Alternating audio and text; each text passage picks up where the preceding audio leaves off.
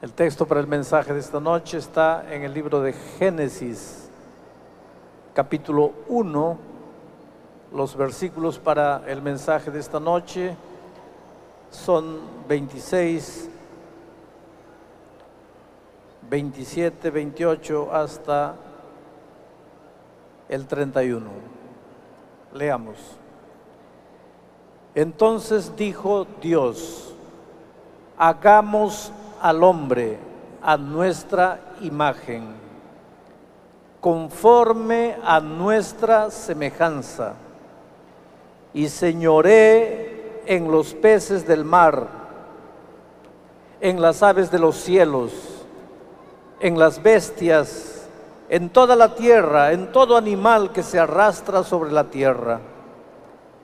Y creó Dios al hombre. A su imagen, a imagen de Dios lo creó. Varón y hembra los creó.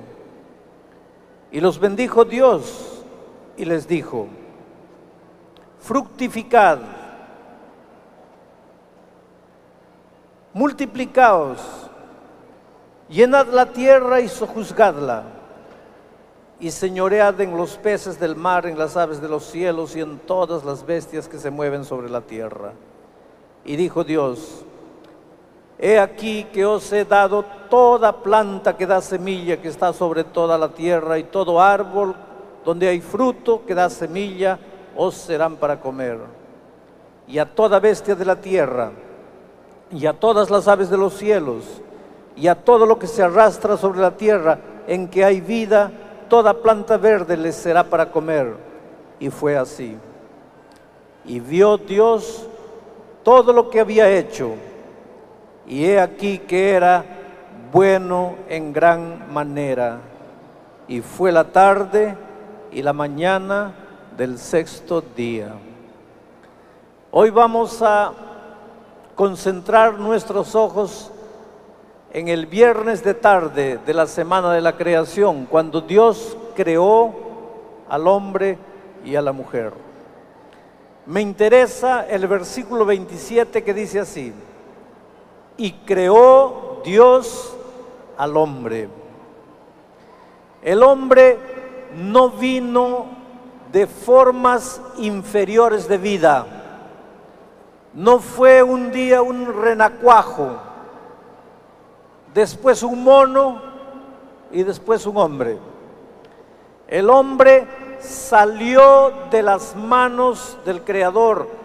El texto dice, y creó Dios al hombre, punto. No admite discusión, es contundente. Creó Dios al hombre, punto. El secreto de tu felicidad, de tu realización, de tu prosperidad en esta vida va a depender de en qué medida tú aceptas que Dios te creó. Porque si Dios no te creó, si para buscar tu origen tienes que ir a las formas inferiores de vida, al barro, al renacuajo, entonces tu vida nunca va a pasar de la vida de un sapo. Pero si tú saliste de las manos del Creador, entonces tú naciste con un destino glorioso. Fue Dios que te creó. Y cuando Dios te creó, dice el texto bíblico, vio Dios que todo era muy bueno. Tú saliste perfecto de las manos de Dios. No saliste para andar por la vida vegetando, revolcándote en la mediocridad, rumiando tu derrota, tu fracaso, incapaz de soñar, incapaz de creer en la vida, conformándote con un sueldo mínimo, conformándote con una casa donde cuando llueve el agua entra. No, no, no, Dios no te creó para eso. Tú saliste perfecto de las manos de Dios y naciste con un destino glorioso. Pero el texto no para ahí, dice, a su imagen, a imagen de Dios lo creó. Esta imagen, esta semejanza con la que el hombre fue creado, a semejanza de Dios, puede ser una semejanza física, pero más que eso se refiere a la semejanza espiritual, al carácter. El hombre cuando salió de las manos del Creador salió perfecto. Su carácter era semejante al carácter de Dios. Quiere decir, Tú no eras ese pozo de amargura que eres en este momento. Antes entró una persona, metió la mano al bolsillo y sacó un sobre con comprimidos para la depresión. Comprimidos terribles porque la única manera en que esta persona puede vivir es tomando ese tipo de comprimidos. Porque de otra manera se siente un fracaso, se siente una derrota, siente que no vale para nada. Pero lo que pasa es que cada vez necesita más comprimidos de este tipo. Había llegado al punto de estar viciado en este tipo de remedios. Ese hombre dependiente de una píldora para poder dormir, de un comprimido para tener valor, de una botella de ron para tener valor, de un cigarro para calmar los nervios, esa caricatura de ser humano no es la que salió de las manos del Creador. Cuando Dios creó a Adán y Eva, el carácter de Adán y Eva eran el reflejo del carácter de Dios.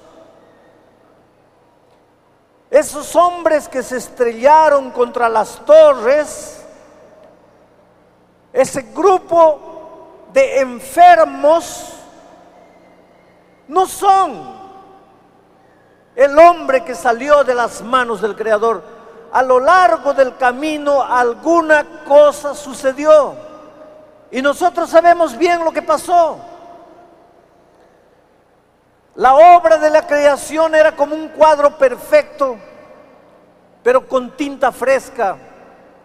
Entonces entró el diablo y colocó la mano y embadurnó la obra perfecta de la creación arruinó, desfiguró la obra perfecta de la creación, colocó miedo en el ser humano. El ser humano cuando salió de la mano del Creador no sabía lo que era tener miedo. Colocó complejo de culpa. El ser humano cuando salió de las manos del Creador no sabía lo que era culpa. No vivía atormentado, no vivía desesperado no necesitaba píldoras para dormir. El ser humano cuando salió de las manos del Creador no sabía lo que era odio. Y tú me puedes decir esta noche los argumentos que quieras para odiar y para guardar rencor en tu corazón, pero no hay argumento que valga. Cuando el hombre salió de las manos del Creador, en su corazón no había lugar para el rencor y para el odio. Y una persona por más que te hayan hecho lo que te hayan hecho en la vida, que tu esposo se haya ido con otra mujer, que tu mejor amiga se haya llevado, se haya llevado tu esposo, que tu mejor amigo te haya engañado en los negocios, que la persona más querida te haya traicionado, no hay motivo en esta vida para que tu corazón guarde rencor. Tú puedes guardar rencor, pero tu corazón no fue creado para guardar rencor. Por lo tanto, el rencor guardado en tu corazón es un veneno, pero es un veneno que no mata al que te hirió, te mata a ti mismo. Y esta noche yo tengo la seguridad que estoy predicando aquí a más de una persona que cuando se mira en el espejo detesta lo que ve, tiene asco de lo que ve, porque tú eres consciente, delante de las personas puedes fingir, puedes aparentar, puedes decir que no, pero tú eres consciente de las deformaciones de tu carácter del pozo de egoísmo que eres, del pozo de orgullo que eres, de los defectos, de los traumas, de los complejos que arrastran. El diablo arruinó la imagen de Dios en tu vida. El hombre salió perfecto de las manos del Creador. Pero dime una cosa, ¿por qué tú no eres victorioso en esta vida? ¿Por qué has destruido tu hogar? ¿Por qué tus hijos no quieren ni verte? ¿Por qué no tienes amigos? ¿Por qué eres un ser solitario? ¿Por qué vives derrotado? ¿Por qué eres pobre? ¿Por qué tienes envidia cuando tu vecino prospera? Ese no es el hombre que salió de las manos del Creador. El diablo metió la mano en la obra maravillosa de la creación y arruinó todo. Pero gracias a Dios el diablo no se va a salir con las suyas, porque Dios providenció un plan de rescate, un plan de transformación. Dios creó al hombre, lo creó perfecto, a imagen, a su imagen lo creó varón y hembra los creó. Aquí hay mucha sabiduría. Cuando Dios creó al hombre y a la mujer, los creó perfectos y los creó iguales. El hombre sería cabeza del hogar, pero no superior a la mujer. La mujer sería el corazón del hogar, pero no inferior al hombre teológicamente el hombre no puede concebir siquiera la idea de que vale más que la mujer. Por lo tanto, el machismo latino no tiene lugar en la Biblia. El macho latino que dice, yo puedo tener cuantas mujeres quiero, pero tú no, porque tú eres mujer y yo soy hombre, eso es fruto del pecado. En la Biblia tú no encuentras argumento para decir que el hombre vale más que la mujer, ni que la mujer vale más que el hombre.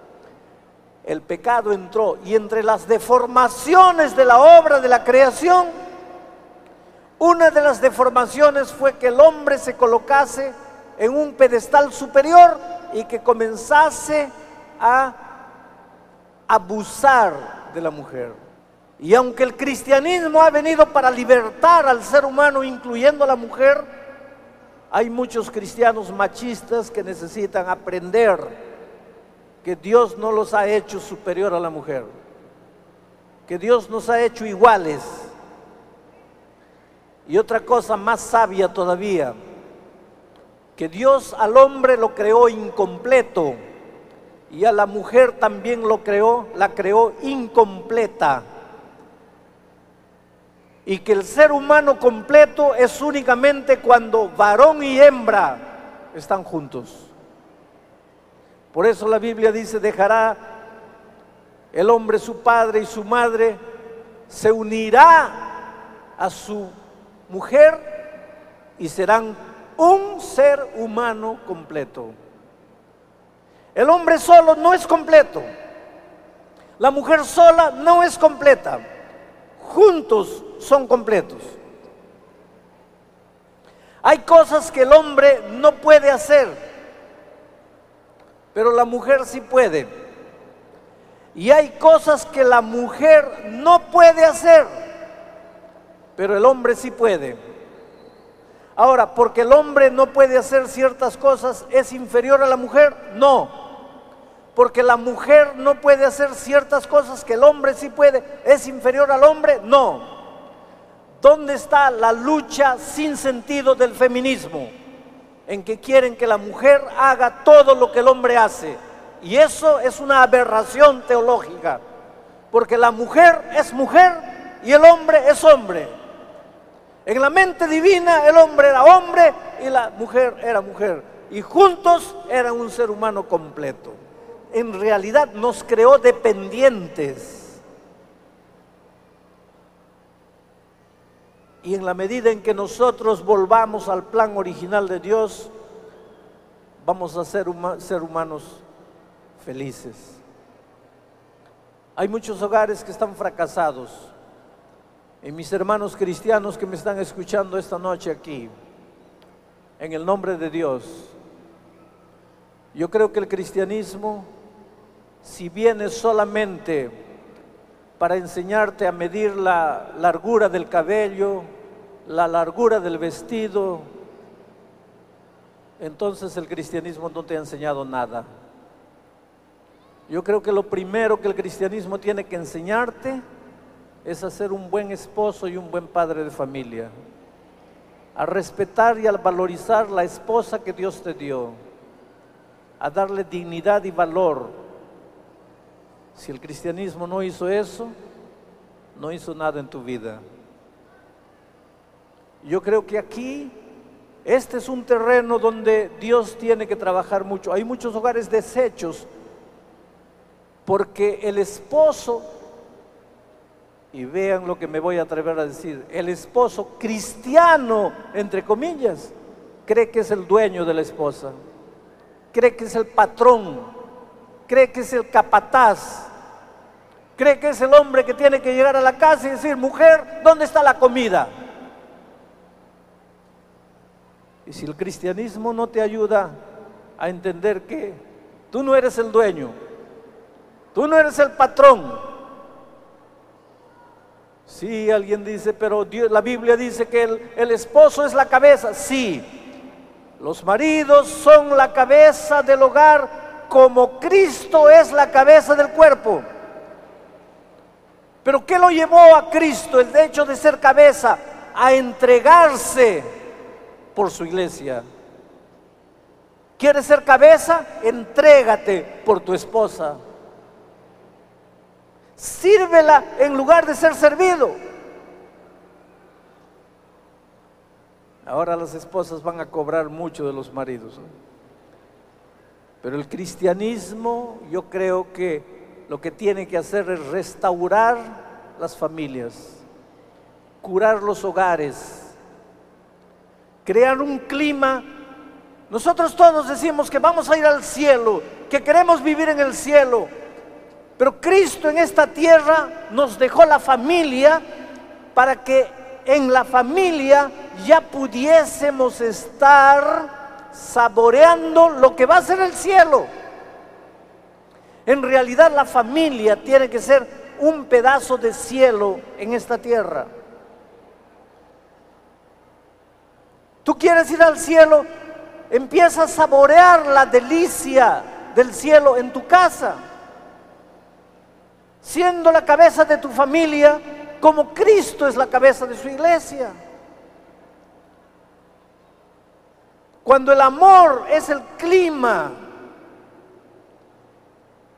Y miren, nosotros los cristianos que seguimos la Biblia y encontramos la Biblia que el sábado es el día santo del Señor, cuando se pone el sol el viernes, y nos arrodillamos para dar la bienvenida al sábado.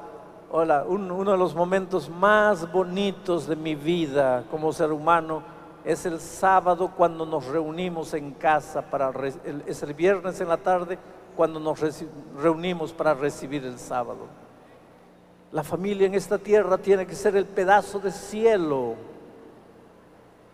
Si no hacemos de la familia el cielo en esta tierra, no la vamos a hacer no vamos a disfrutar de las bellezas del cielo cuando Cristo venga.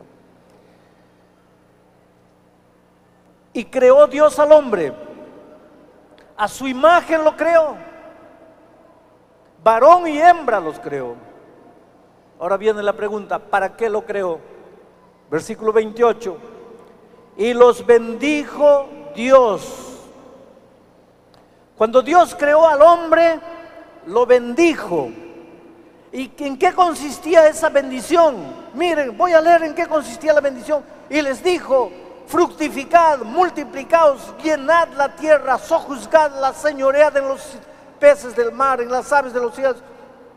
La bendición que Dios dio al hombre consistía en abundancia, abundancia de vida, abundancia de salud, abundancia de comida, abundancia de realización personal, abundancia, multiplica, multiplicación crecimiento. Dios no te creó para vivir pasando hambre en esta tierra. El salmista David dice, ya fui joven, ahora estoy viejo. Nunca encontré un justo desamparado, ni sus hijos mendigando pan. Si estoy predicando esta noche a alguien que no tiene que comer, algo está equivocado en tu vida, porque ese no es el plan de Dios para ti. Cuando el hombre salió de las manos del Creador, salió para vivir una vida abundante. Mucho pescado, mucho, muchas árboles, muchos árboles, mucha fruta, mucha hierba, muchos animales, muchas estrellas. Él debería enseñorearse en todo eso. Mucha salud, y hoy día, claro, en el Edén no había, no había dinero, pero hoy día que vivimos en una sociedad donde el dinero, sin dinero no se vive, trabajas para recibir un sueldo, pagas para comprar pan, pagas para comprar ropa, pagas para educar a tus hijos. Hoy día la promesa de Dios es, te crié para que tengas dinero, mucho dinero. No tengas miedo de tener dinero. Sabes que con relación al dinero hay un malentendido en muchos cristianos. Muchos cristianos piensan que el dinero está reñido con cristianismo y no es verdad. Mía es la plata, dice Dios, mío es el oro. Tú no eres el Hijo de Dios. ¿Para quién el Padre deja todas sus riquezas? ¿No es para sus hijos? Tu Padre no es el creador del universo, el rey de reyes, señor de los señores. Si tu padre es el rey y tú, eres hijo del rey, ¿qué cosa eres tú? Un príncipe. ¿Has visto a un príncipe andando por una vitrina queriendo comprar una ropa y no tener dinero para comprar ropa? ¿Has visto a un príncipe queriendo entrar a la universidad y no tener dinero para poder pagar la mensualidad? ¿Has visto a un príncipe queriendo comprar una casa y no tener dinero para comprar? Ahora, si tu Dios es el rey y tú eres el hijo del rey, atrévete a vivir como príncipe. Reclama las promesas divinas. No te conformes con la mediocridad. Tú no has salido de las manos de Dios. Cuando Dios creó al hombre, estableció con él una relación de abundancia. ¿Qué es lo que pasó a lo largo del camino? Entró el pecado y arruinó el cuadro de la creación. Hoy día tenemos hombres con carácter deformado. Hoy día nos falta salud, nos falta dinero, Hoy día nos falta amor, hoy día nos falta, nos falta todo. Y cuando Cristo estuvo en esta tierra, su primer milagro fue entrar a unas bodas en Canaán de Galilea. Y en esas bodas, como en todo lo que es humano, estaba faltando alguna cosa. Porque Después del pecado siempre está faltando. Yo no sé qué te está faltando en este momento, pero siempre está faltando. Y en esas bodas de Canaán estaba faltando. ¿Qué estaba faltando? Vino. Se había acabado el vino. En esos tiempos vino era símbolo de abundancia, símbolo de, de, de prosperidad. La mayor vergüenza que un anfitrión, anfitrión es la persona que invita a alguien, la mayor vergüenza que alguien que invitaba a otra persona para su casa, la mayor vergüenza que él podía pasar era decir, se acabó el vino, no hay vino, porque vino era símbolo de prosperidad y de abundancia. Y Jesús entró en, ese hogar, en ese matrimonio, en esa fiesta donde no había abundancia, no había prosperidad, no había vino. Y su primer milagro en esta tierra fue transformar el agua en vino. Es decir, transformar la pobreza en riqueza.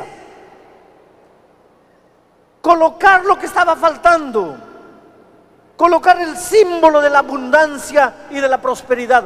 Ahora, van en el pensamiento. En la creación, el hombre sale de las manos del Creador para vivir una vida de prosperidad. Dios los bendice y les dice, multiplicaos, dominad el mundo, todo lo que está es para ustedes, administren, cuiden, disfruten, usen. Viene el pecado, y le quita al hombre todo eso. Ahora viene Cristo, que es el Dios que estaba en la creación con el Padre y el Espíritu Santo. Viene Cristo a la tierra y en su primer milagro entra a un lugar donde está faltando abundancia.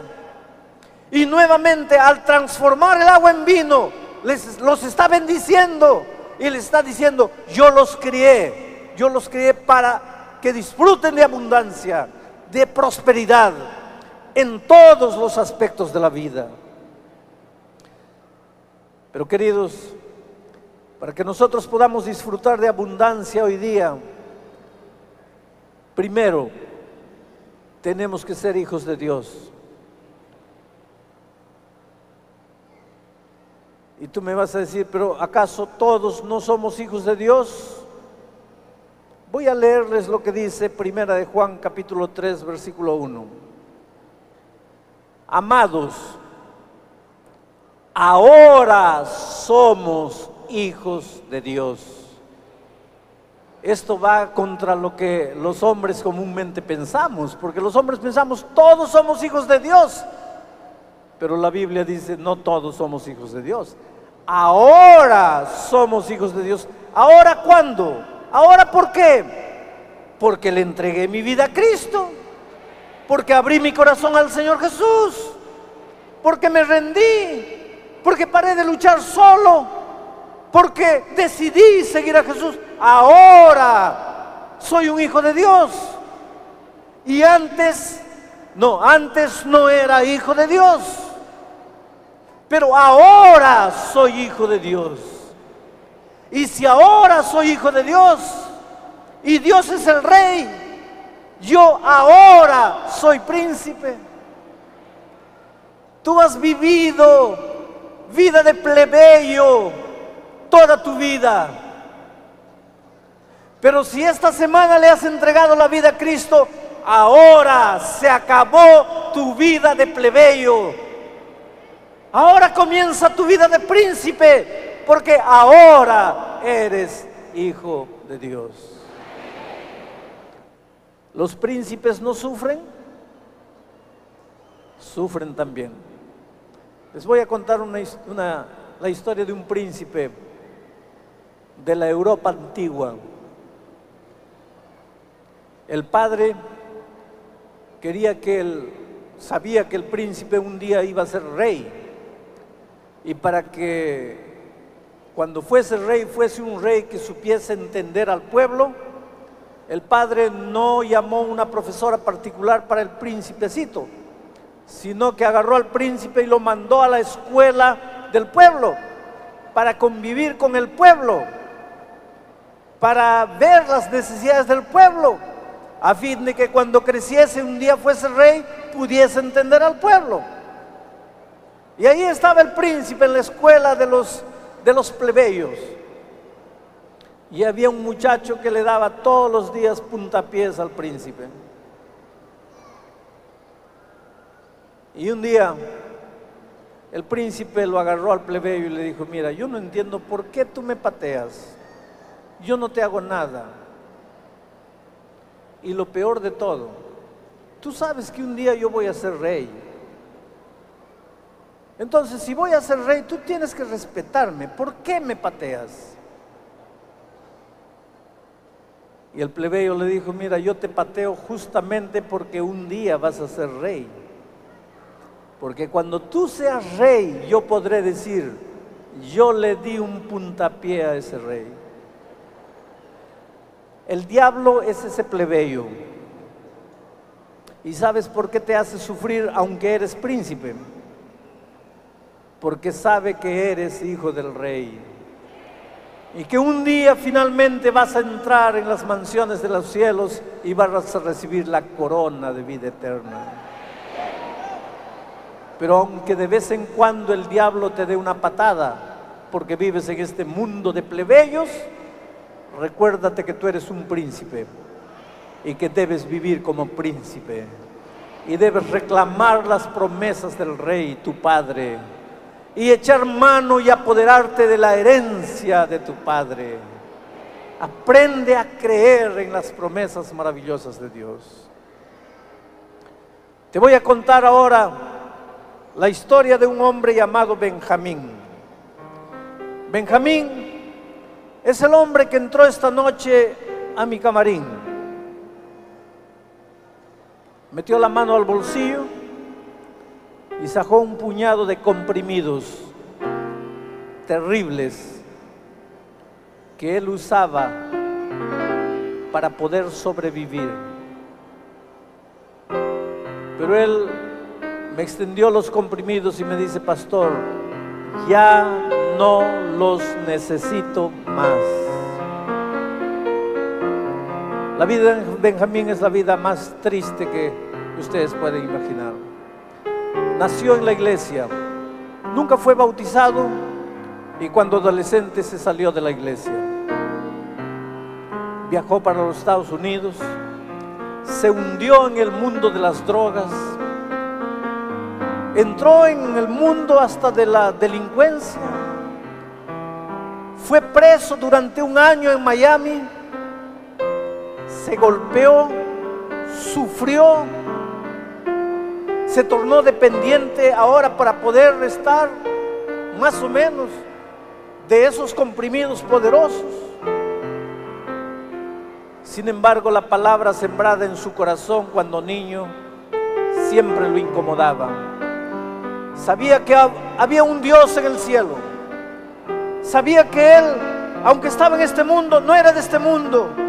Sabía que el plan de Dios para Él no era que fuese un viciado en drogas, un marginal, prisionero, no. Y clamó a Dios. Su madre oró durante 30 años para que Dios hiciese un milagro en la vida de su hijo.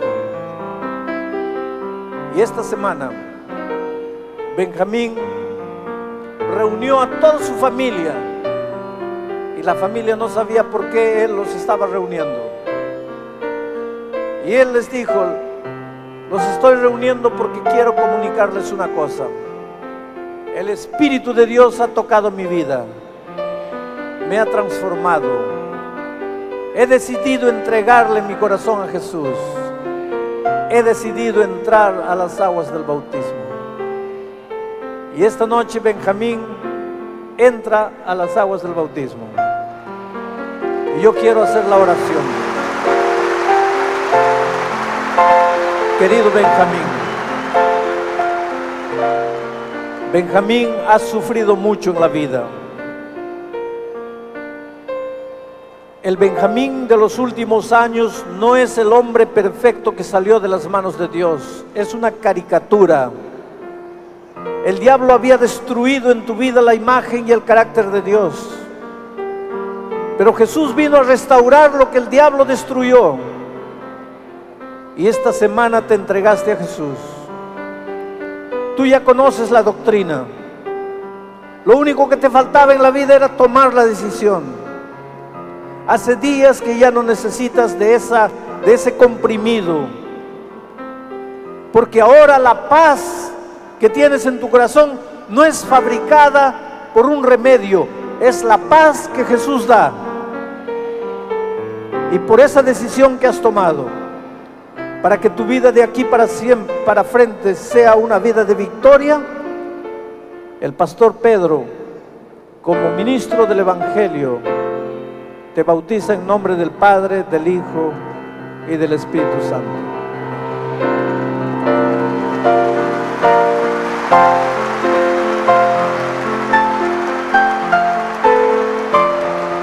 La madre de Benjamín es esa señora que está en pie y que oró durante 30 años para ver un día a su hijo. Y ahí está. Ahí está lo que Dios puede hacer. Ahí están los milagros del tiempo que vivimos. Ese encuentro entre la madre y Benjamín. Una madre que oró 30 años por su hijo.